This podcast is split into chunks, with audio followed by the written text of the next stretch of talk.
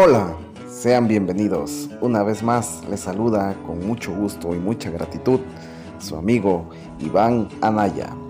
En esta ocasión vamos a hacer el cierre de la segunda temporada de las reflexiones de vida. Concluimos con esta historia titulada Millonarios.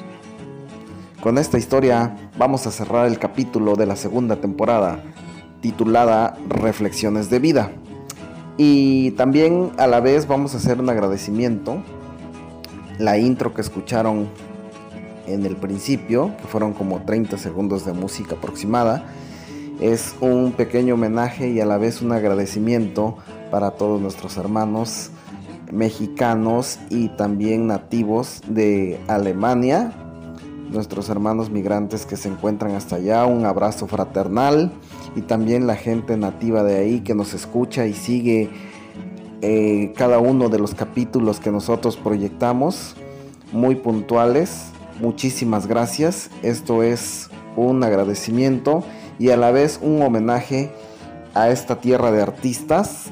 La intro que escuchamos es un tema nada más y nada menos que del padre del High Energy, el señor Mike Marín, un pilar de la música y una leyenda viviente, originario, por supuesto, de Alemania, que también cuenta con otros artistas talentosos como son Mother Talking y London Boys, que son bandas que marcaron la era musical.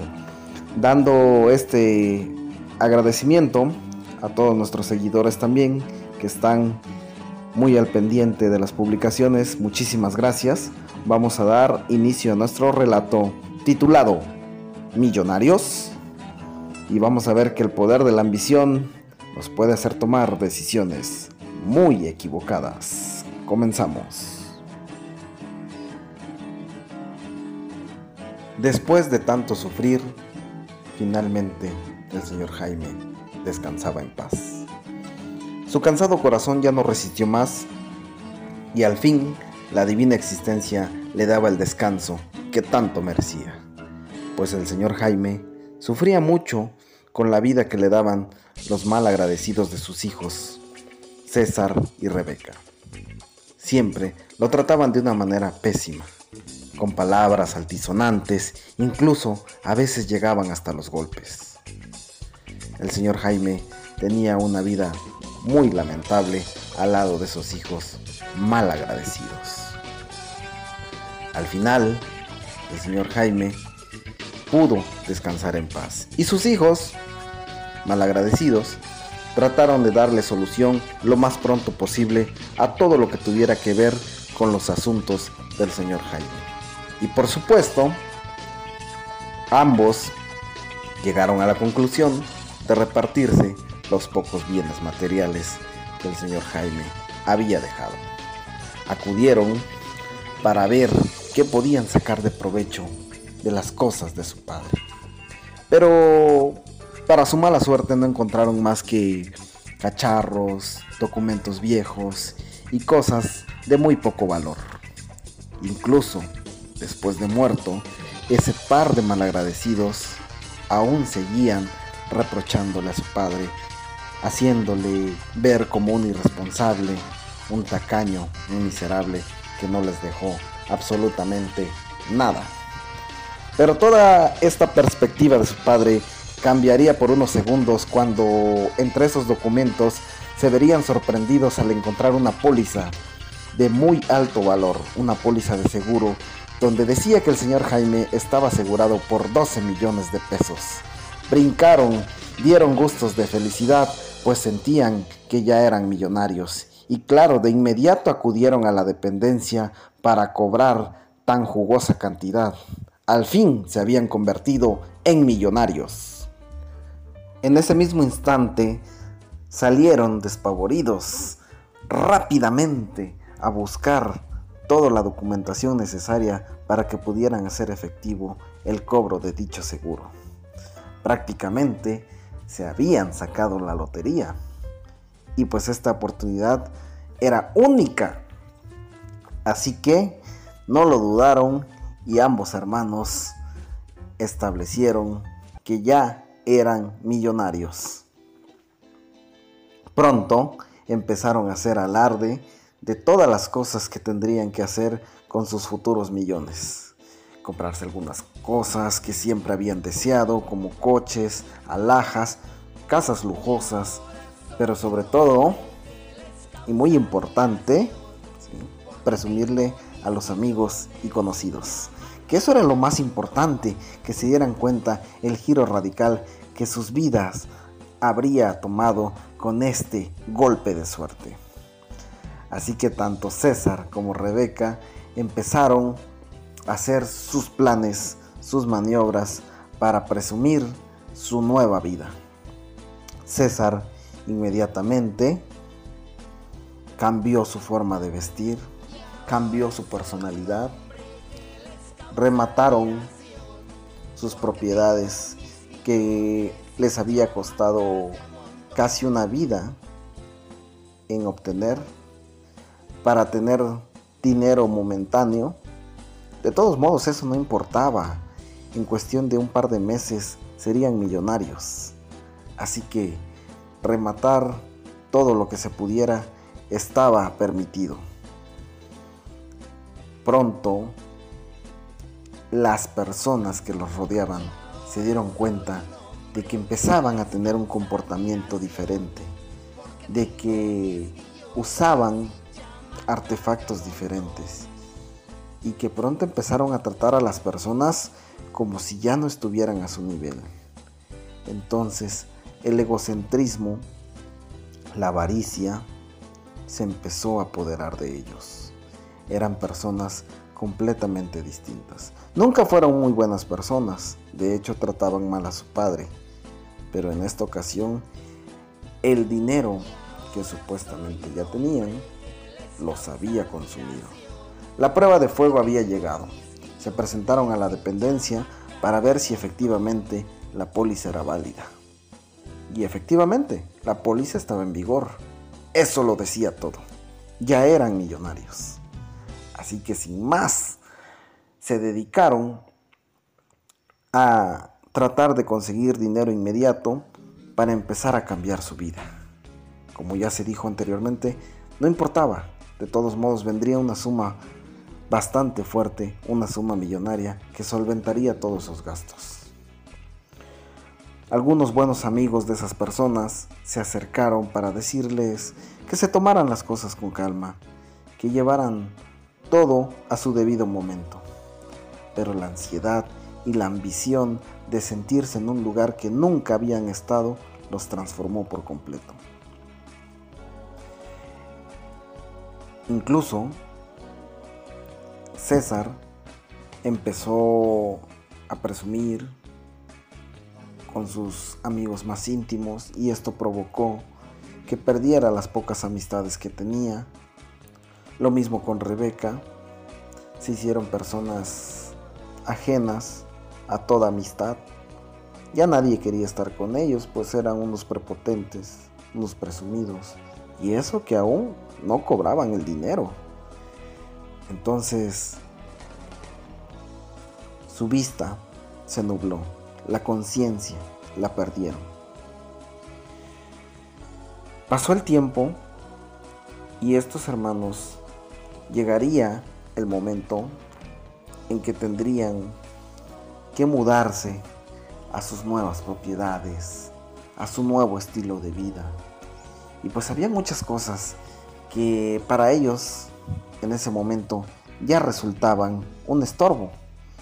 Así que con los pocos conocidos que aún les quedaban, porque amigos ya los habían perdido todo, con los pocos conocidos que aún le quedaban, les anunciaron que podían tomar todas las pertenencias como ropas, muebles y todo cualquier objeto que ellos tuvieran en su propiedad, pues ya no les servía de nada pues ellos ya se habían convertido en personas de otro estatus social y dichos artefactos, dichos objetos, los muebles, todo ya no servía para nada. Esa cosa era para la gente pobre y ellos ya no estaban en ese nivel.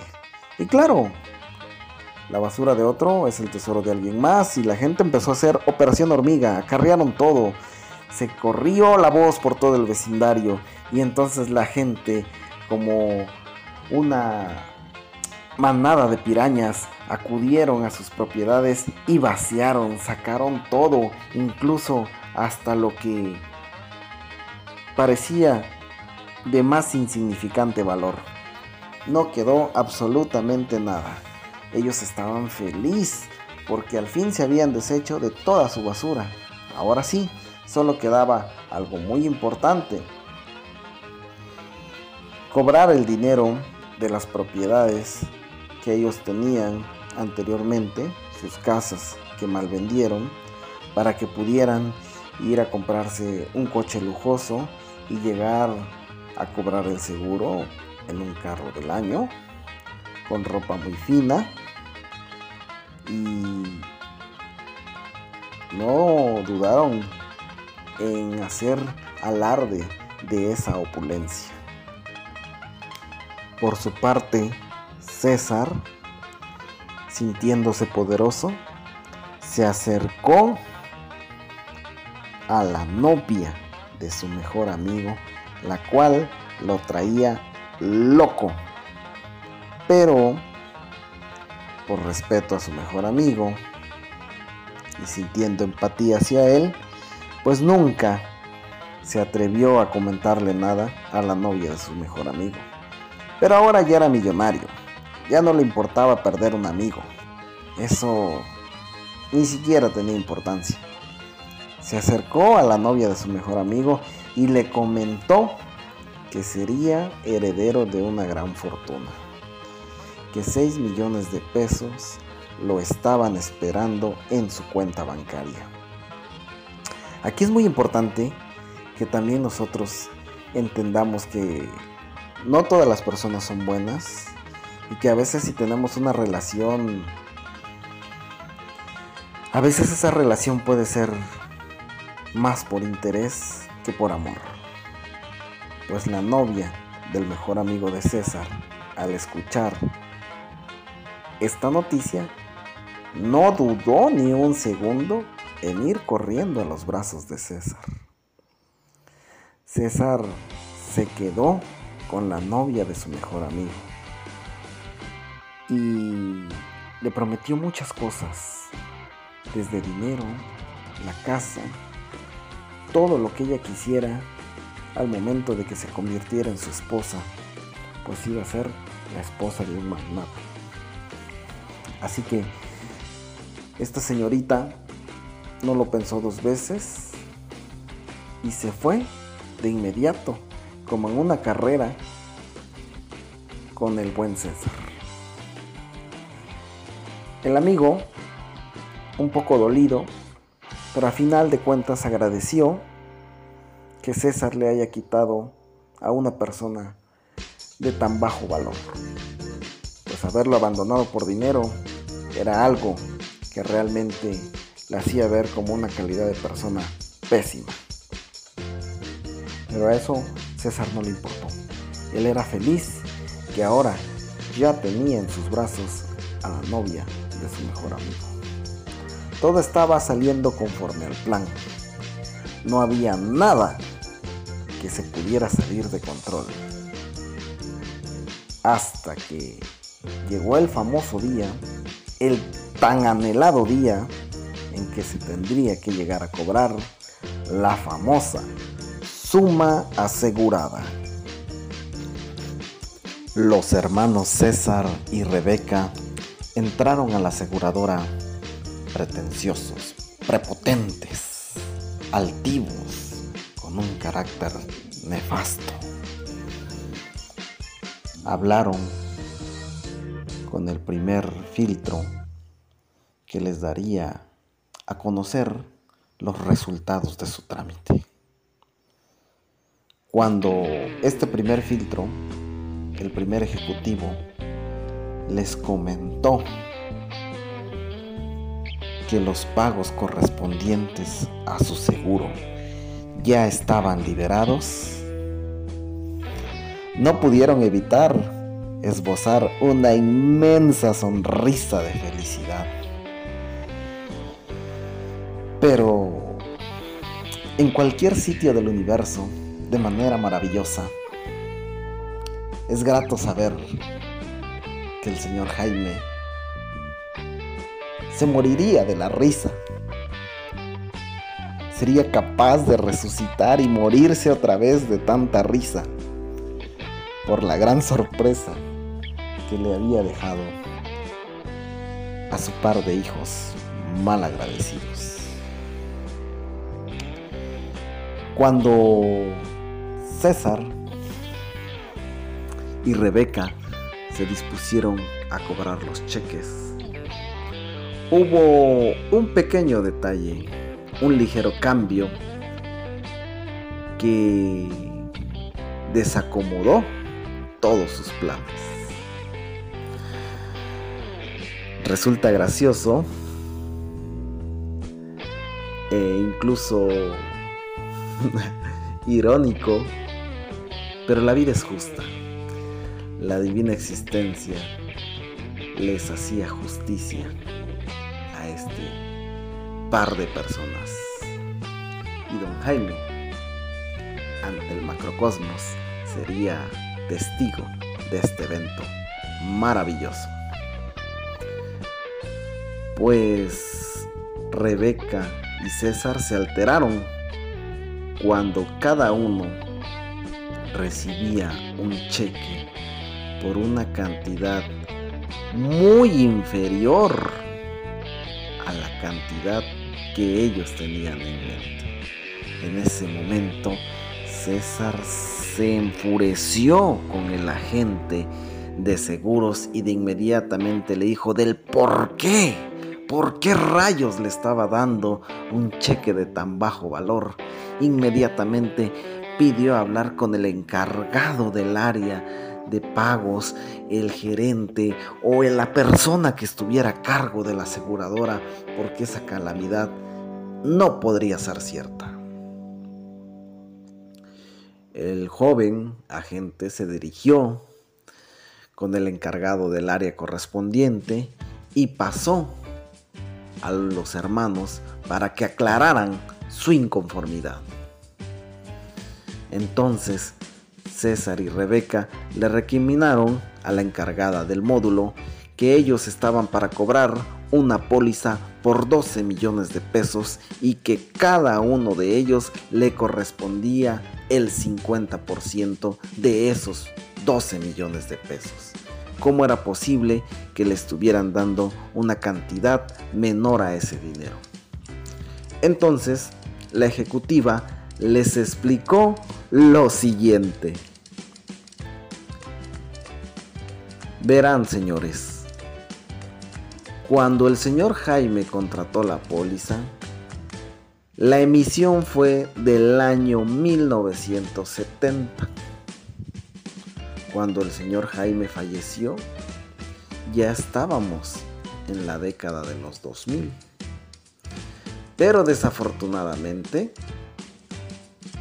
están pasando un evento muy importante. Que en el año de 1993, el peso sufrió la más grande devaluación de la historia, quitándole los tres famosos ceros. Es decir, que el señor Jaime estaba asegurado por 12 millones de viejos pesos. Traducido, la póliza es por 12 mil nuevos pesos. Y como cada uno de ustedes les corresponde el 50%, entonces tenemos un cheque de 6 mil nuevos pesos para cada uno de ustedes. Debido a que el señor Jaime nunca hizo la actualización de su póliza, ustedes pudieron leer que decía 12 millones de pesos pero estamos hablando de los viejos pesos. Eso fue lo que la ejecutiva trató de explicarles el día que tramitaron el seguro, pero por tanta prepotencia y estar acelerados, no quisieron escuchar. En ese momento ambos hermanos se querían morir. Malbarataron sus casas, construyeron un montículo de deudas con diferentes entidades bancarias, regalaron todas sus cosas, no tenían muebles, no tenían ropas, no tenían trastes en qué comer. Pero lo más gracioso es que todo lo que recibieron fue únicamente 6 mil nuevos pesos. Millonarios, creyeron ellos. Aquí aplica el dicho, más vale pájaro en mano que ciento volando. Y una cosa muy importante de nuestra reflexión de vida, no perder la humildad, no perder los pies del piso. El dinero es muy bonito. Tener una educación financiera nos va a hacer personas más sabias, personas más inteligentes y personas emocionalmente estables. Pero si tenemos una buena educación financiera. Pero si la ambición, los lujos, el qué dirán nos empieza a consumir y queremos presumir de cosas que no podemos pagar ni costear, el dinero será nuestro peor enemigo. Hasta aquí las reflexiones de vida. Espero que lo hayan disfrutado. Mucho gusto. Nos veremos en la próxima temporada. Probablemente estemos narrando en el siguiente proyecto alguna novela romántica titulada Juventud apasionada. Estamos en un veremos. Necesitaremos el consejo de algún guía, de alguna persona que nos aliente a hacer este proyecto. Y si nos animamos, el siguiente proyecto de la tercera temporada será Juventud Apasionada. Los mantendremos al tanto. De momento se despide un servidor y amigo, Iván Anaya. Hasta la próxima.